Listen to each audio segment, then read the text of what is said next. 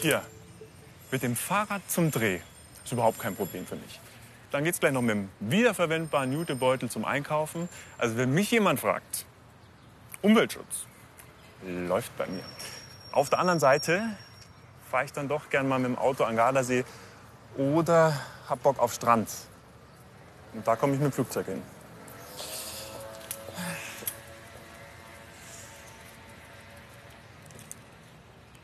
Schon Widerspruch, ne? Wir wüssten eigentlich, wie Umweltschutz funktioniert. Auf der anderen Seite kriegen wir es im Alltag dann nicht wirklich so hin. Bin ich eigentlich zu egoistisch für den Umweltschutz?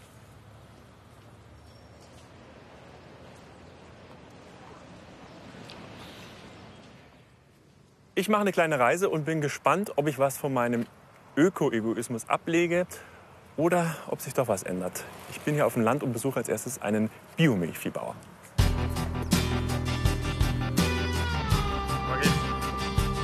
Machen wir es so, gell? Leonhard Zach ist einer, der handelt. Sein Hof ist im Landkreis Garmisch-Partenkirchen. Er ist einer von den 10% Biolandwirten in der großen Masse. Nicht gebückt, weil sonst kriegst du Rückenschmerzen. Tierwohl ist ihm wichtig, Naturschutz und dass er den weiterbringt.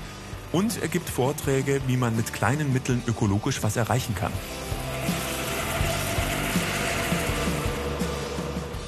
Du, wo sind wir jetzt hier? Jetzt sind wir auf deiner. Jetzt sind wir auf einer Fläche, die, wo ich, die gehört nicht mir, die gehört dem Landkreis Garmisch-Partenkirchen, aber ich habe die schon über 20 Jahre gepachtet. Aha. Und was passiert hier? Hier Außer, pass dass du mähst? die, Streu die wird einmal im Jahr nur gemäht. Mhm. Für, das ist für bestimmte Pflanzenarten ist das sehr wichtig, weil wenn man die öfters mähen würde, dann würden diese Pflanzen verschwinden. Jetzt gehen wir ein wenig weiter runter, Ja. wo diese Schwalbenschwanz-Enzian das vollkommen ist. Schwalbenschwanz-Enzian. Ich habe da schon jede Menge gesehen vorher. Hier haben wir jetzt welche. Jetzt geht's rein. Da haben wir es. Da. Die kommen ja erst. Die, die, also da kommen noch sehr viele. Wenn man schaut her, schau her, die fangen alle zum Blühen noch an da. Die blühen noch gar nicht. Eigentlich die letzten 20, 30 Jahre, wo man gesagt hat, das muss man immer komplett alles abmähen. Das war falsch. Die brauchen auch Brachflächen, dass man einfach still lässt, dass sie das aussammeln kann. Hier gibt es auch bestimmte Websenarten, die überwintern in diese Brachflächen. Und wenn ich das komplett abmähe, dann hat auch diese Art von We äh, Wildbiene oder Webse gar keine Chance mehr. Und jetzt bist du, du bist ein gutes Beispiel, du machst genug für die Umwelt, du bist Biolandwirt. Machen wir alle, alle anderen zu wenig? Sind wir zu egoistisch, meinst du, für den Umweltschutz? Der Einzelne muss bereit sein, mehr zu tun, aber die Politik ist auch gefordert. Es kann nicht sein, dass ein Politiker sagt, der Verbraucher muss sich ändern. Die Rahmenbedingungen müssen gemacht werden. Es hilft nichts, wenn wir sagen, wir essen weniger Fleisch, wenn wir aber trotzdem Fleisch produzieren und das wieder irgendwo anders in andere Länder exportieren. Das, das macht keinen Sinn nicht. Ja, man muss sich fast schon anstrengen, wenn man umweltbewusst leben wird, oder? So Stimmt. als Einzelner. Und wo hängt das für dich zusammen, Umweltschutz und Naturschutz? Oder an welchem Weil wenn man die Umwelt schützt, schützt man vielleicht automatisch in gewissen Bereichen auch den Naturschutz. Äh, Umweltschutz ist auch, dass man mit der Düngung, dass man verantwortungsbewusst umgeht. Das heißt, das Wasser, dass das Wasser sauber bleibt. Das ist, auch, das ist eigentlich, von da ist eigentlich die, die, das Bio gekommen. Weil es auch in den 70er Jahren die Probleme mit, der, mit, mit Wasserverschmutzung. Also ich glaube, wir würden jetzt alle sagen, beim Thema Umweltschutz und Naturschutz, ja, da sind wir alle d'accord, da sind wir alle dabei. Mir ist noch nicht so ganz klar, wie hängt jetzt eigentlich Naturschutz und Umweltschutz zusammen und wie hat sich das Ganze entwickelt? Umwelt ist nicht nur die Natur, sondern all das, was Lebewesen umgibt. Ihr Lebensraum. Menschliches Handeln kann diese lebensnotwendige Umwelt schädigen. Durch anderes Handeln können wir sie aber schützen. Umweltschutz als eine Art Selbstverteidigung. Schon im alten Rom kritisierten Philosophen die Zerstörung der Umwelt durch den Bergbau, die starke Luftverschmutzung und die Verbauung der Küsten durch Villen. Im Mittelalter wurde vor allem in den Städten die Abwasserbeseitigung zum Umweltproblem. Immer wieder kam es zu verheerenden Pest- und Choleraepidemien. Erst 1739 wurde Wien als erste Stadt Europas vollständig kanalisiert. Mit der industriellen Revolution begann die großflächige Verschmutzung der Umwelt. Das Verbrennen von Kohle in den Fabriken verpestete die Luft. Der Müll aus Industrie und den größer werdenden Städten ließ die Müllberge immer weiter wachsen. Erstmals wiesen Wissenschaftler auf die Veränderung der Umwelt durch den Menschen hin. 1852 prägte ein britischer Chemiker den Begriff saurer Regen. Ein halbes Jahrhundert später entstand wegen der anhaltenden Luftverschmutzung das Wort Smog. Das Bewusstsein für Umweltschutz, wie wir ihn heute kennen, entwickelte sich erst nach fürchterlichen Katastrophen in den 1970er Jahren. Etwa einem Fischsterben im Rhein, Chemieunfällen wie in Seveso oder dem Waldsterben. Plötzlich wurde vielen klar, die ständig wachsende Industrie bedroht oder zerstört gar unsere Lebensgrundlage. Umweltschutzorganisationen entstanden, die mit spektakulären Aktionen für Umweltgesetze und schärfere Vorgaben kämpfen. Auch die Politik bekannte sich zum Umweltschutz. In Deutschland wurden wichtige Gesetze wie zum Beispiel für die Luftreinhaltung oder für den Gewässerschutz erlassen. Und doch ist das deutsche Umweltrecht über viele Gesetze verstreut. Über die Forderung, es in einem Umweltgesetzbuch zusammenzufassen, streiten die Parteien noch. Um den Schutz der Ressource Natur geht es natürlich auch unserem Biobauern Leonhard Zach, kurz Harti. Harti, jetzt stehen wir aber hier ganz woanders, und zwar unter einer Autobahnbrücke. Warum? Warum? Ganz einfach. Es ist eine Überlegung da, einen Bikerpark in Neustadt zu installieren auf einer Grünraumfläche. Und da bin ich nicht ganz glücklich. Man könnte das auch unter einer Autobahnbrücke machen. Hier ist eigentlich schon versiegelt, hier ist die Fläche verdichtet. Und das ist aber nicht deine einzige Idee, die du hast. Nein, ich habe noch ein anderes Beispiel und da gehen wir jetzt hin, da geht es um Endurofahrer. Okay, schauen wir uns an. Und wir im Land müssen eine Vorbildfunktion zeigen dass man auch Kompromisse eingeht mit Jugendlichen für bestimmte Sportarten. Man wird nicht alles verbieten können. Dieses Waldstück hier will Harti den Motocrosslern zur Verfügung stellen. Aber nur zwischen 2 und 7 Uhr nachmittags, damit die nicht mehr überall und illegal herumfahren. Und er hofft, sie dadurch für den Naturschutz zu sensibilisieren. Hat sich für dich denn was geändert im Vergleich zu vorher, wo ihr quasi überall illegal rumfahren musstet? Fast schon? Ja, da brauchst du halt nicht mehr so aufpassen, wenn du fährst. Du fährst, wenn du da Berg umeinander fährst, da bist du die ganze Zeit ein bisschen auf der Vorsicht, dass halt vorne gespannt oder. Mhm. Und ja, da brauchst du halt nicht aufpassen. Da fährt man halt einfach. Jetzt bin ich ja auf, die, auf der Suche nach Antworten auf meine Frage, bin ich zu egoistisch für den Umweltschutz? Glaubst du, ähm, dass wir uns zu sehr um uns selber kümmern, als um irgendwie Gemeinwohl, also Umweltschutz? Ja, glaube ich schon. Ja? Ja. Was meinst du, könnten wir da besser machen oder anders? Ja, mei, es gibt halt Orte, die nur auf die Umwelt schauen und dann gibt es halt wieder Orte, die gar nicht schauen. Ich würde sagen, am besten wäre halt, wenn sich jeder ein bisschen anpasst. Ja. Worauf würdest du als, als erstes verzichten, wenn es um Umweltschutz geht? Ja, erst einmal um Abfälle, oder? Müll, mhm. das ist doch einmal ein großer Punkt, oder? Mhm also ich komme jetzt ja aus der Stadt und da merkt man schon, dass über der Konsum immer weiter steigt. Die Leute fahren äh, immer größere Autos, fahren ständig in Urlaub. Ist das, wie ist das hier bei euch? Ja, bei uns wird schon auch in Urlaub gefahren. Also, aber so jetzt die, wo Landwirtschaft und so haben, die eigentlich überhaupt nicht. Mhm. Aber dass ihr das, dass ihr sagt, die in München oder die sonst wo, äh, die haben unsere Umwelt auf dem Gewissen, so ist es nicht. Nein, ein bisschen da jetzt mal schon, schon ja? die gerade in die Großstädte, die fahren ja. mit den größten können. Ja. Ja? Was? Das Pferd. Neben das Bild.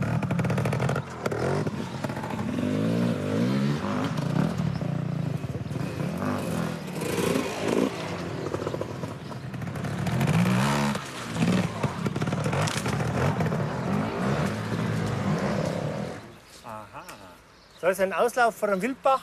Aha. Da sind ein Biber drinnen dass da so ein Umweltbewusstsein bei den Jugendlichen entsteht, ist das nur eine Vermutung oder spürst du das auch irgendwie? Irgendwie spürt man das innerlich, dass man, wenn man, äh, weil mir auch einer gesagt hat, was ich da, dass ich denen die Möglichkeit bitte, das zu machen, das finden sie eine tolle Idee. dass man mit den Burschen mal wieder zusammenkommt und vielleicht über das Thema mal so locker irgendwie spricht. Dass das auch nicht, dass, äh, dass man das auch irgendwie, dass diese Biodiversität, dass bestimmte äh, Insekten oder wie auch ihre Lebensräume brauchen.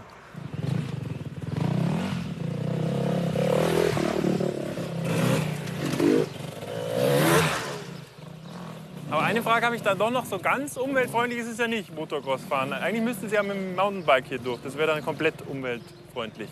Wenn man so sieht schon, aber was ist äh, umweltfreundlich? Da müssen wir sehr viele Sportarten in Frage stellen. Ja, das stimmt. Äh, wenn man mit den Mountainbikes ins Gebirge fährt und wenn es nur ein oder zwei sind, aber im Massenauftreten, dann, dann werden die Aspekte von Naturschutz, äh, muss man sich sehr viel hinterfragen. Oder die ganzen vielen Schneekanonen, die man hat, verbrauchen auch Energie.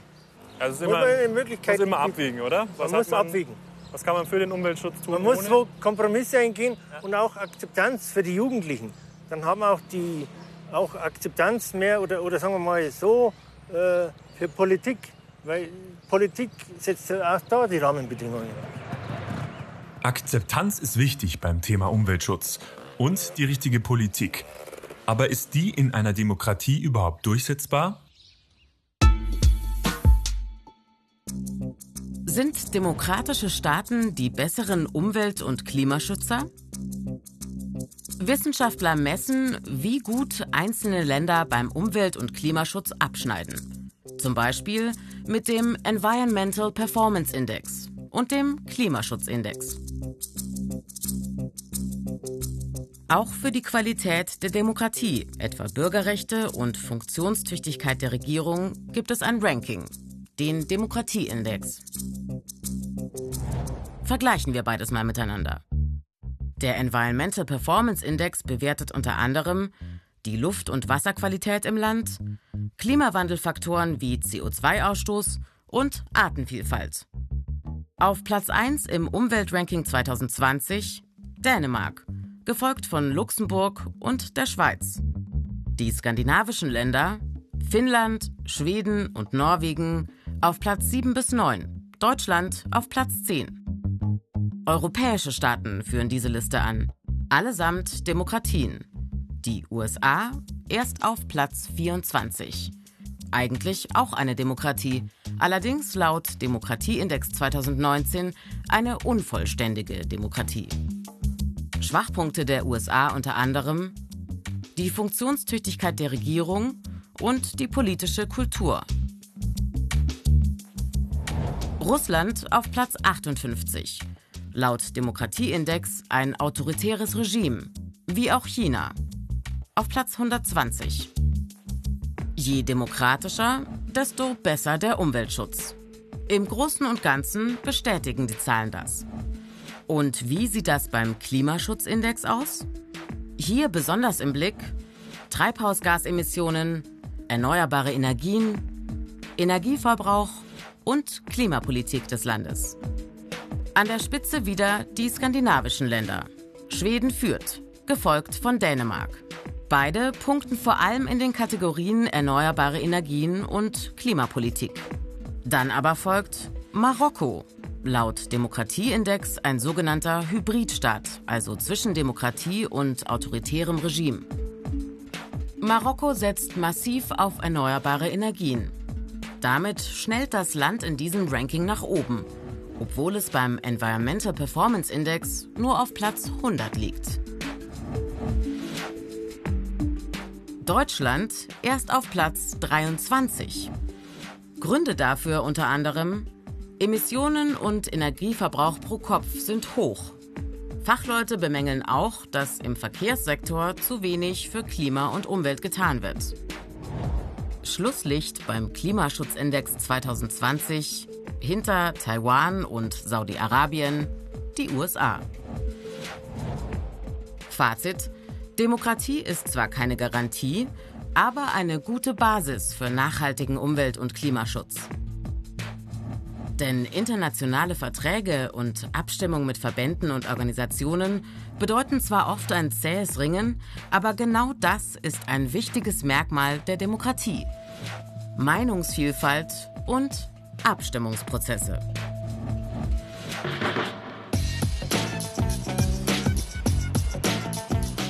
Demokratien sind die besseren Systeme, um wirklich Akzeptanz zu schaffen. Nur was ist jetzt, wenn es die Politik versäumt, wirklich Gesetze oder auch Regeln einzuführen, die da was verändern? Es gibt da ja so eine Idee, wie man Demokratie quasi zu sich selbst wieder zurückbringt. Und mit der man auch Politikern ja, so unter den Arm greifen kann, weil es konkrete Ansagen vom Volk gibt. Das bei mir auch.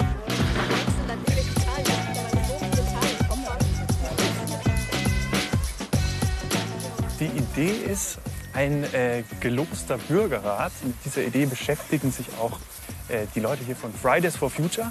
Und der da, das ist der Wolfgang, der beschäftigt sich schon seit 20 Jahren mit dem Thema. Die machen heute zusammen hier einen Workshop und ich bin dabei. Später werde ich die Ergebnisse des Workshops dann auch noch einem Normalo-Check unterziehen. Unsere Demokratie funktioniert eigentlich nicht richtig.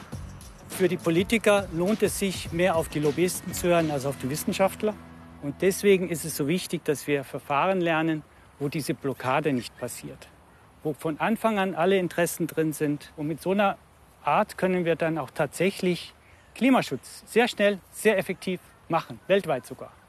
Das Problem bei der Klimakrise ist ja, Ähm, wir haben auf jeden Fall viel zu große Probleme mit den Emissionen genau, und gerade eben CO2. CO2, genau. Und wie kriegt man CO2 runter? Na, wir sind in der Marktwirtschaft. Alle Studien erwähnen irgendwo, dass die beste Maßnahme wäre, einfach CO2 furchtbar teuer zu machen. Darüber diskutiert ihr jetzt 30 Minuten genau und dann schreibt ihr drei Aussagen auf, wo ihr sagt, das sind jetzt unsere wichtigsten Aussagen dazu. Jetzt wird gelost. Sogenannte Planungszellen mit nie mehr als fünf Leuten entstehen. Denn die Diskussion soll sachlich bleiben. Dann sollen sie als Experten auf Zeit einen Maßnahmenkatalog erarbeiten und später dann bewerten. Sichergestellt. Vielleicht Ja. ja weiß ich nicht. Wenn Treibstoff teurer wird, dann werden Flüge teurer. Die Unternehmen haben natürlich einen Nachteil, wenn die Leute die Produkte nicht mehr kaufen, weil sie teurer werden. Es gibt immer noch genug Leute, die sich das leisten können. Also wenn es jetzt Leute gibt, die sagen, es ist mir doch egal, wenn mein SUV jetzt doppelt so viel kostet mit Benzin oder wenn ich für die Flüge dreimal so viel zahle, kann ich, mache ich. Aber die Leute, die Behinderungen haben oder sowas, die wirklich angewiesen sind aufs Auto, die können sich dann nicht mehr leisten. Willkommen in der Politik.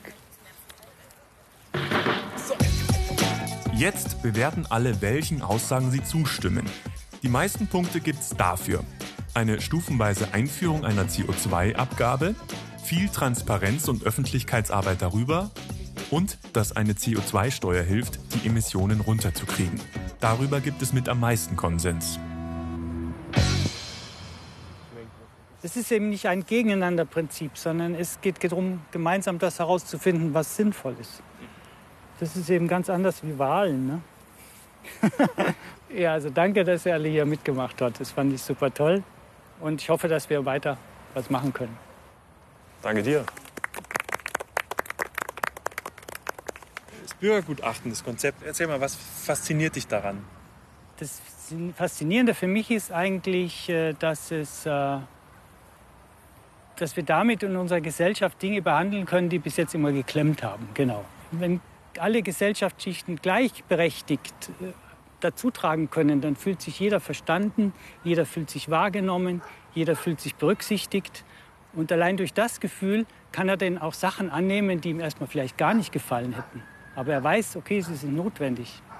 Also in Frankreich ist ja In Frankreich, ja. funktioniert es genau. ja schon. Und bei uns auch zum Teil. Du hast Ja, ja, ja, ein paar also- Beispiele genannt. Mhm. Was glaubst du denn, wann ist die, dieses Konzept etabliert? Also ich habe ja jetzt auch eine Petition gemacht an den Bundestag, dass zu jedem äh, Gesetzentwurf, der da gemacht wird, ein Bürgergutachten parallel läuft und die Ergebnisse des Bürgergutachtens vor der Entscheidung im Parlament öffentlich gemacht werden. Das wären also circa, ich habe das mal letztes Jahr nachgeforscht, 120 Entscheidungen gab es. Es wären also 120 Bürgergutachten, würde 30.000 äh, 30 Millionen Euro kosten. 24.000 Bürgerinnen werden beteiligt und Im Vergleich zu den Kosten des Parlaments, das ist eine Milliarde Euro pro Jahr, ist das drei Prozent. Aber wir haben so viel mehr äh, Demokratie. Ne? Das ist ein Schnäppchen. genau. So, ich nehme jetzt mal die drei mit den meisten Bewertungspunkten mit und mache damit jetzt den Normalo-Check. Also es war ganz schön komplex, unser Workshop eben, um das alles zu verstehen. Man muss dazu sagen, dass die Bürgerinnen und Bürger, die im Normalfall für so einen Bürgerrat ausgelost werden, natürlich mehr Zeit haben, sich in so ein Thema einzulesen. Ich habe jetzt mein eigenes kleines Losverfahren angewendet und zwei Normalo-Bürger für meinen Normalo-Check ausgewählt. Und rausgekommen dabei sind Esther und Anki, die jetzt den Praxischeck machen. Äh, cool, dass ihr Bock habt mitzumachen. Ähm, ihr hattet auch gar keine andere Möglichkeit, weil ich euch rausgelost habe. ähm, bei uns geht es ja um Umweltschutz. Würdet ihr mehr zahlen für Waren, die teurer sind, weil sie mehr CO2 verursachen? Ja, ja. Doch, so spontan. Ich, ich denke auch.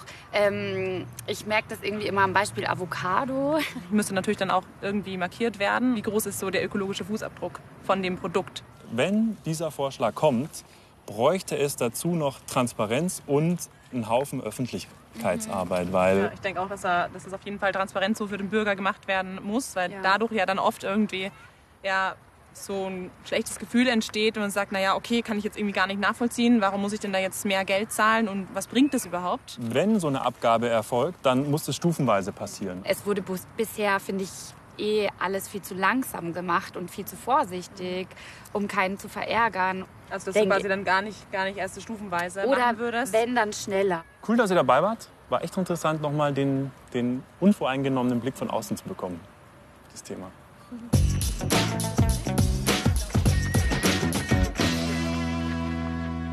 Das ist unser Planet, ganz offensichtlich, und der wird immer wärmer. Die Folgen, ihr wisst Bescheid, immer mehr Extremwetterlagen, Überschwemmungen, Dürre.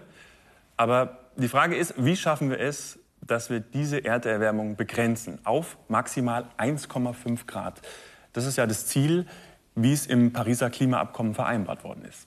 Jetzt haben wir ja gelernt, dass zum Beispiel so ein Bürgerrat ein Druckmittel ist, damit die Politik die richtigen Regeln erlässt. Was ist jetzt aber, wenn es diese Regeln schon gibt und die Bundesregierung nur versäumt hat, genau diese Regeln auch umzusetzen. Dann kann man vor das Bundesverfassungsgericht ziehen und eine Klimaklage an den Start bringen. Das hat zumindest Greenpeace gemacht, zusammen mit jungen Leuten. Eine davon ist Sophie Baxen. Sie lebt auf Pellworm. Das ist eine Nordseeinsel. Sie studiert Agrarwissenschaften und ist selbst auch auf einem Biohof aufgewachsen. Genau, das ist ähm, das Haupthaus unseres Hofes. Ähm, wir sind ein landwirtschaftlicher Betrieb, der nach ökologischen Richtlinien wirtschaftet. Wir betreiben ungefähr 180 Hektar und machen Ackerbau und Rindermast. Hier stehen ein paar unserer Mutterkühe mit ihren Kälbern auf der Weide. Im Hintergrund sieht man Ackerland und das hier ist unsere Getreidescheune, wo wir unser Getreide lagern. So, ich stehe jetzt hier wieder am Deich im Westen der Insel dieses Mal. Hinter mir kann man die alte Kirche erkennen, auch ein Wahrzeichen von Pellworm. Außerdem hinter mir das Wasser und das kommt jetzt langsam wieder. Und man kann sich jetzt vorstellen, ungefähr auf der Höhe der Straße ist der Meeresspiegel. Wie man hier eben ganz gut erkennen kann, liegt Pellworm an einigen Stellen bereits unter dem Meeresspiegel und hätte somit ein Riesenproblem, wenn der Meeresspiegel tatsächlich so dramatisch ansteigt, wie es bis jetzt prognostiziert wird.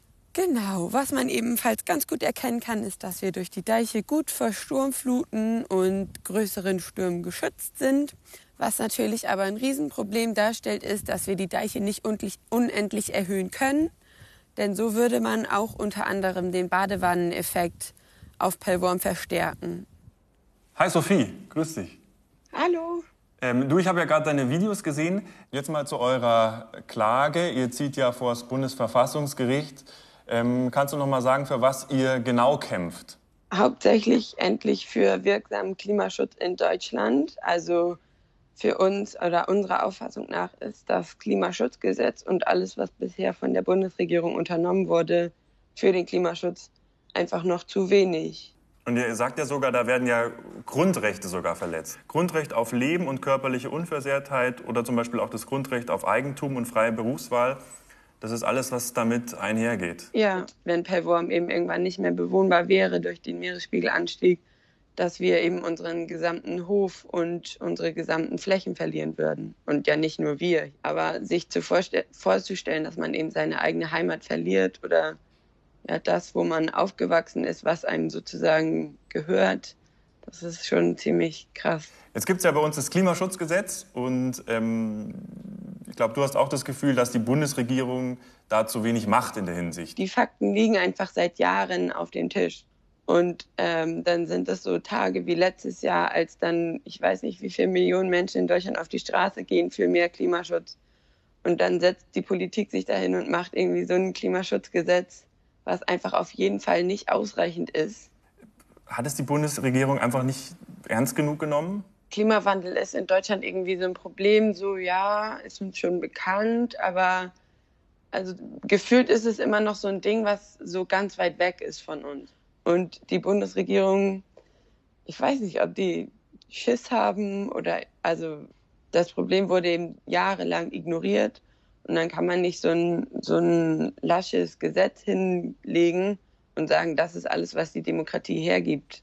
Also ich frage mich ja heute, bin ich zu egoistisch für den Umweltschutz? Was glaubst du, sind wir zu egoistisch? Ja, vielleicht schon. Also ich finde auch ganz wichtig ist immer, dass man nicht denkt, okay, ich muss dann von heute auf morgen perfekt klimaneutral leben. Ist gar nicht möglich. Das kann man nicht einfach von heute auf morgen umstellen. Aber wenn man einfach sich schon mal so drei, vier Sachen vornimmt, die man jede Woche ein bisschen besser macht, ich glaube, dann wäre schon ganz viel getan.